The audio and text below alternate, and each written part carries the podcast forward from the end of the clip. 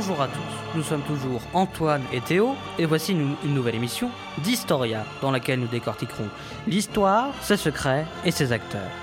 John Fitzgerald Kennedy disait Il faudra que l'humanité mette un terme à, la guerre, sinon la guerre mettra fin à l'humanité. Et aujourd'hui, dans cet épisode, nous parlerons de la Seconde Guerre mondiale, avec également l'histoire euh, de- des camps américains durant cette guerre. Nous allons justement commencer par cette Seconde Guerre mondiale. Bonjour Antoine. Bonjour à tous, bonjour Théo. Vous le savez tous, normalement, la Seconde Guerre mondiale a commencé en 1939. On va revenir un peu plus tôt. La dernière fois, nous vous parlions entre autres du régime nazi. Eh ben, on va continuer dans cette voie, et cette fois-ci du côté militaire du Troisième Reich. Nous sommes en 1936 quand la guerre civile espagnole débute, opposant les républicains et les nationalistes de Francisco Franco. Hitler va intervenir et l'Espagne va être son terrain de jeu pour y tester de toutes nouvelles armes, de toutes nouvelles stratégies. Mais l'aide allemande diminue après le bombardement de la ville de Guernica, dont la, comité- la communauté internationale s'est offusquée, et dont le peintre Pablo Picasso réalise un tableau. Outre ça, Hitler, comme un enfant, a voulu voir jusqu'où il pouvait aller. Pour rappel, l'Allemagne était soumise au traité de Versailles, signé en 1919, qui interdisait à l'Allemagne de construire des armes et d'avoir une petite armée. Or, Hitler bafoue totalement ça, et, fait, face à l'inaction des démocraties voisines de l'Allemagne, eh ben, il va continuer. Ensuite, il va faire pression sur le chancelier d'Autriche et va pour acquérir le pouvoir et va annexer pacifiquement l'Autriche. Tout entière hein, d'ailleurs. Passons donc à la Tchécoslovaquie. En 1938, il se, il se trouve que ce pays est dans la région des Sudètes. Il y a de fortes concentrations de personnes d'origine allemande là-bas. Surtout que cette région est d'autant plus stratégique que les Sudètes, c'est une région industrielle avec des usines d'armement. Si on sort quelques instants de l'histoire à proprement dite, et qu'on passe quelques instants à l'actualité, ça ne vous rappelle rien, un pays qui envahit un autre, sous prétexte qu'il y a une petite région où il y a une population qui est majoritairement de, du pays conquérant, et alors qu'il y a surtout un enjeu économique derrière. Mais replongeons-nous dans l'histoire. Les accords de Munich sont signés. C'est aussi un certain symbole. Les Occidentaux acceptent l'annexion des Sudètes sous prétexte que le Reich n'envahira plus personne. Nous sommes donc à peine quelques mois plus tard, en mars 1939, quand Hitler envahit toute la Tchécoslovaquie. Fin août. Nous sommes donc fin août, pardon. Hitler et Staline signent le pacte germano-soviétique de non-agression. Il est ensuite 4h45. Nous sommes le 1er septembre 1939. Le Troisième Reich envahit alors la Pologne. C'est le déclencheur de la Seconde Guerre mondiale. Avant de rentrer dans le vif du sujet, il faut faire un point. Qui est avec qui? Alors d'un côté, il y a les membres de l'Axe, c'est-à-dire le Troisième Reich, allié au Japon et à l'Italie fasciste de Mussolini. Et de l'autre côté, les Alliés, avec notamment la France, l'Angleterre, l'URSS, et dans la- plus tard dans la guerre, les USA vont les rejoindre. La Pologne va donc essayer de se défendre tant bien que mal, quand la France et l'Angleterre vont lui, lui apporter un soutien en déclarant la guerre à l'Allemagne. L'URSS va elle aussi, d'ailleurs, envahir la Pologne, mais sans connaître les foudres des Occidentaux. En avril 40, le Danemark et la Norvège sont envahis par Hitler. Pendant ce temps, c'est un peu une drôle de guerre du côté du front franco-allemand. Rien de bien méchant à l'exception de quelques tirs de fusil bien camouflés derrière la ligne Maginot.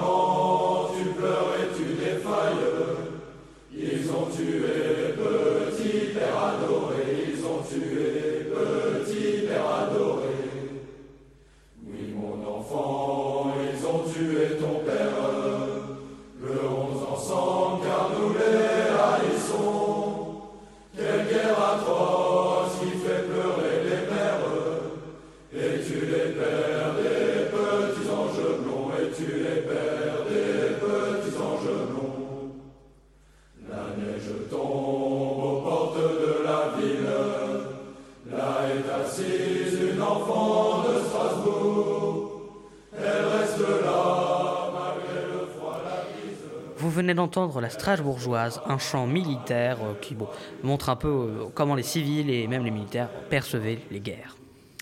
Mais, le 10 mai 1940, la bataille de France commence. Le Luxembourg, les Pays-Bas et la Belgique sont alors envahis, bafouant leur neutralité. C'est la Blitzkrieg, la guerre éclair. Et ça le pire, c'est qu'il a fallu à peine un jour pour envahir tous ces pays. Et Hitler, dans un plan que ses généraux n'approuvaient absolument pas, se dit que les Alliés vont alors commettre les mêmes erreurs qu'en 1914. Eh ben oui, les Alliés ont tout leur pareil pour voler à la rescousse des Belges et se font encercler par les troupes allemandes.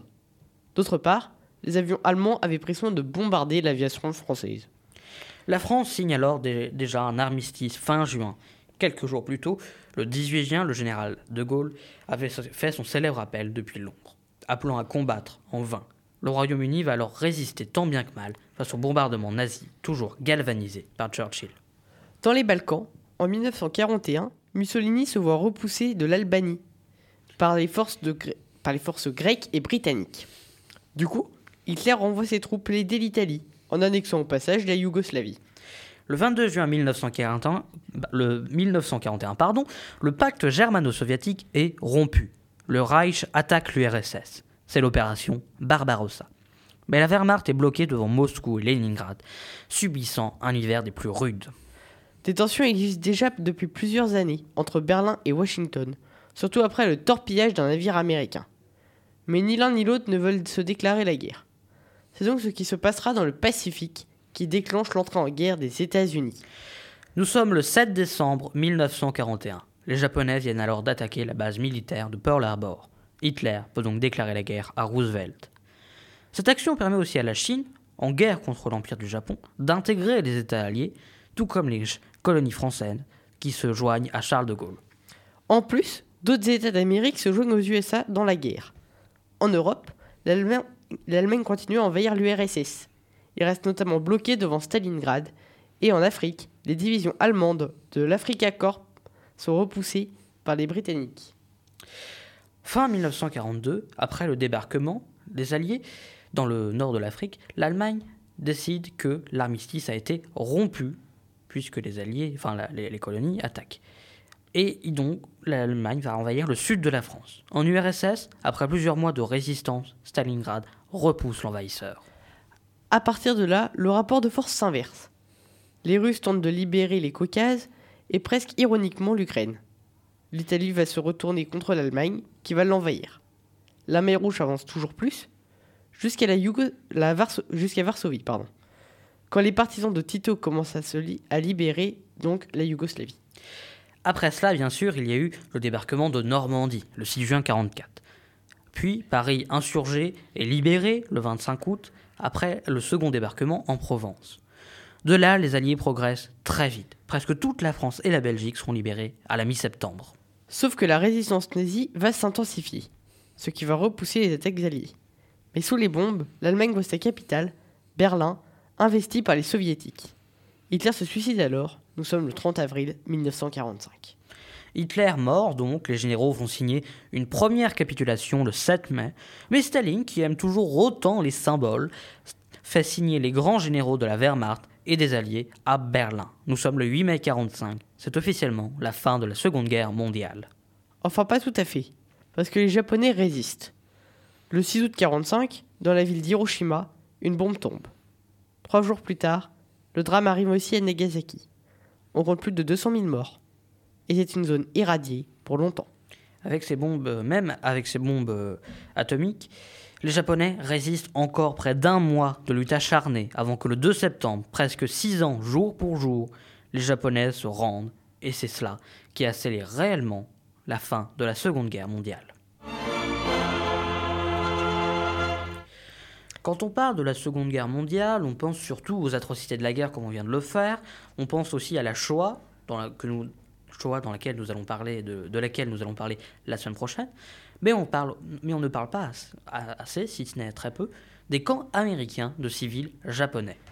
Une enquête d'une commission américaine en 1980 a d'ailleurs déclaré que ces camps étaient la cause directe, et avant l'attaque de Pearl Harbor, d'une profonde xénophobie. Mais revenons un peu en arrière.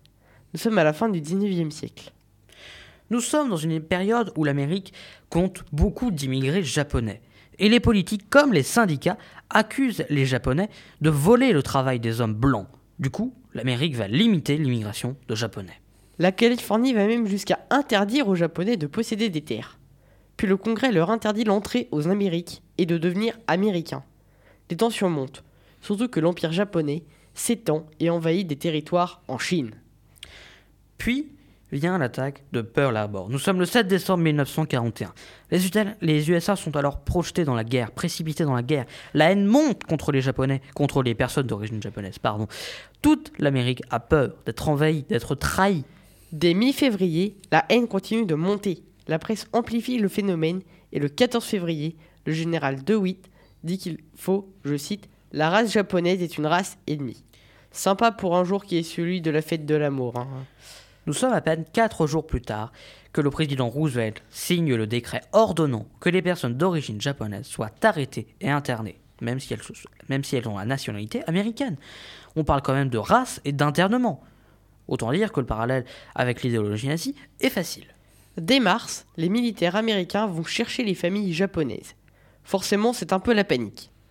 On ne les autorise pas à prendre ce qu'ils portent, et du coup, il y a des profiteurs qui achètent à bas prix tous les biens des Japonais.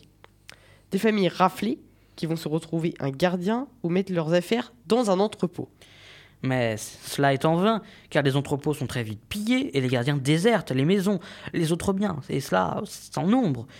À partir de là, chaque famille a un matricule dans les camps. Et puis, avant de, les installer dans les camps, on les a fait patienter de, longues, de, de longs jours dans les hippodromes. Toute ressemblance avec la rafle du Valdiv serait fort à propos. Bien sûr, la propagande américaine dit tout autre chose. Les Japonais ont été déplacés dans un endroit, je cite, plein de possibilités, et sans violer les principes de la décence chrétienne. Et décence est un mot qui reste en travers de la gorge. Surtout si on commence à s'intéresser au camp de plus près. La commission d'enquête du Congrès nous apprend les conditions de vie qui étaient des conditions de vie rudes, que les gens vivaient dans des baraquements lugubres et sans isolation. On sait aussi que les camps étaient entourés de barbelés, surveillés par l'armée du haut des Miradors. Quiconque faisait mine de franchir les limites du camp était abattu. Car même après l'importante victoire américaine, les camps restent actifs. Bien sûr, il y en a qui résistent. On connaît l'histoire de Fred Korematsu qui a refusé de partir, qui a été condamné par le tribunal. Et cette personne va alors voir la Cour suprême des USA, va faire, euh, demander une euh, son, mais elle va le condamner tout de même. Sauf que les juges ignorent le rapport de la marine américaine disant que les Japonais américains n'étaient en rien une menace. Au passage, ce document n'a été rendu public qu'en 2011.